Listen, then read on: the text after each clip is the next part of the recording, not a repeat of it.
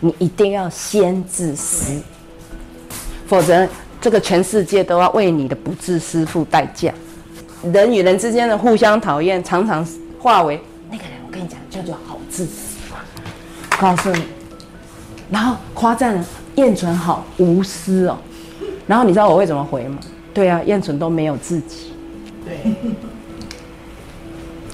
当你没有自己，没有做真实的自己的时候，我告诉你，不是不报，时候未到，全世界都要为你的不做自己、你的不自私而买单。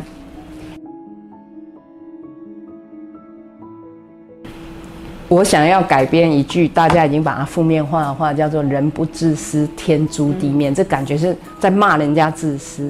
可是其实我在管顾就有说过一堂自私课，你一定要先自私。否则，这个全世界都要为你的不自私付代价。人与人之间的互相讨厌，常常化为那个人，我跟你讲，叫做好自私。告诉你，然后夸赞燕纯好无私哦。然后你知道我会怎么回吗？对啊，燕纯都没有自己。对。当你没有自己，没有做真实的自己的时候，我告诉你。不是不报，时候未到，全世界都要为你的不做自己、你的不自私而买单。因为无私的基础绝对是自私，绝对怎么说？绝对，你要利益众生，对不对？就像母亲要利益孩子，你一直用牺牲，你鸡腿一直给他吃，你一直吃剩菜、鸡脚，你最终，我们已经看很多这个妈妈。到了他的恐惧感，他的不安全感没有得到，因为自私而去让自己饱满饱满。他到老年之后，也有了到中年就开始，就要买单。验出来也有感，就开始买单了。怎么买单？就是情绪勒索啊！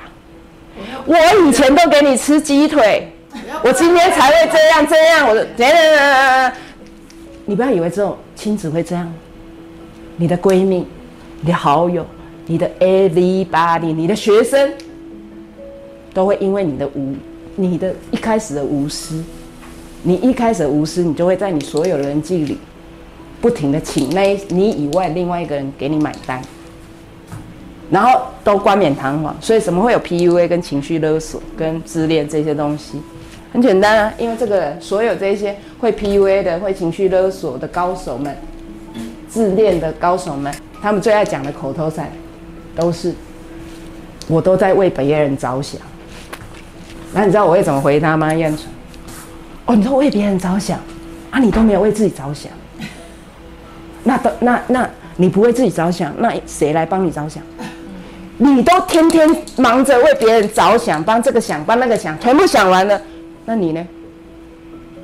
那当你不为自己着想的时候，是全世界都要合联合起来为你着想。是啊。差不多都是安尼，所以这叫失衡。好，这个是窄化。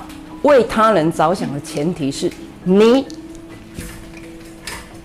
可以自己满足你的利益，这是我对自私的定义。你自己的私人的所需跟所想要，你有能力先满足了。你就不会需要你以外任何人为你买单了嘛？因为利益，只要维护自己利益的都被讲是自私鬼。可是就是因为我们过度，嗯，不经不假思索的去，尤其在身心灵圈，你会听到很多人夸赞不收钱的讲师无私。对我就是一个自私的收钱的讲师，因为我奉行赛斯讲的施与受的平衡。我不要，现在不收你钱，我以后要你买单，干嘛？银货两讫。这个自私是来自于我们作为一个人，绝对有需要跟想要，你有能力自己满足的，你再去给，你再去付出。我个人非常鼓励大家先自私。你自私到一个爆的程度的时候，你不无私都很难。为什么？这也是人性的两面，人性基本上是喜欢分享的。你举个例哈，乡下都蛮穷的，我就是一个乡下孩子。你知道乡下人的跟城市人没有差别，只要是人性，到哪儿都一样。乡下人非常爱分享的原因，并不是什么民风淳朴，是因为假为料。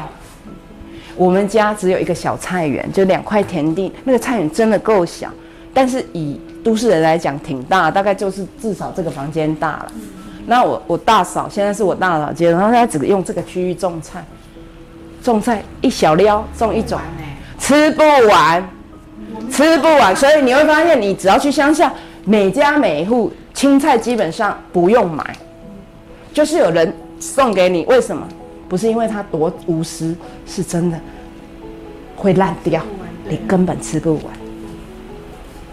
所以我从我作为一个乡下孩子看到的是，当一个人他自己的需要跟想要自己有办法满足，自己种的菜你吃的很够的时候，你不分享都很难了。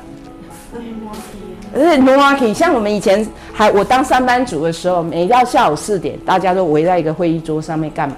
分家里吃不完的所有食物，有没有？什么中秋节过后就有一堆月饼啊，谁生日过后就有什么啊？过完年一堆，为什么？这就是分享，因为都满出来了。所以当一个人不满的时候，还在那边为了道德，为了干什么？等于你都没有得利，也没有益。好，这两样东西都没有的时候，你就要一直给人家。你是给了什么，我都不知道。也许你给了一个礼物，可是礼物下面可能都有勾勾，因为你难免会想要回报，因为六强嘛，六强，那不然就失衡了，都会失衡。对对对，那那那后面的情绪勒索也绝对很自然。我们传统的父母几乎都是这一种的。我现在常常要听同学们还有我们直播听这个，为什么？心生怜悯啊，因为都是他的父母被这个这种限制性的信念害到以后，延伸到第二代啊，第二代如果不觉醒，又会延伸到第三代、第四代。所以我们要觉醒。我们说的自私，不是不是已经被僵化的那个定义，而是自私的意思。你私自的自己立爱心够厚，那再来够把了。那个时候你想撕都很难撕，对吧？所以无私应该是一个自然状态，而不是先头脑，然后道德伦理才去无私。所以，我不要啊，我先自私嘛，我自然满出来，我就倒出去了，直接惊醒了？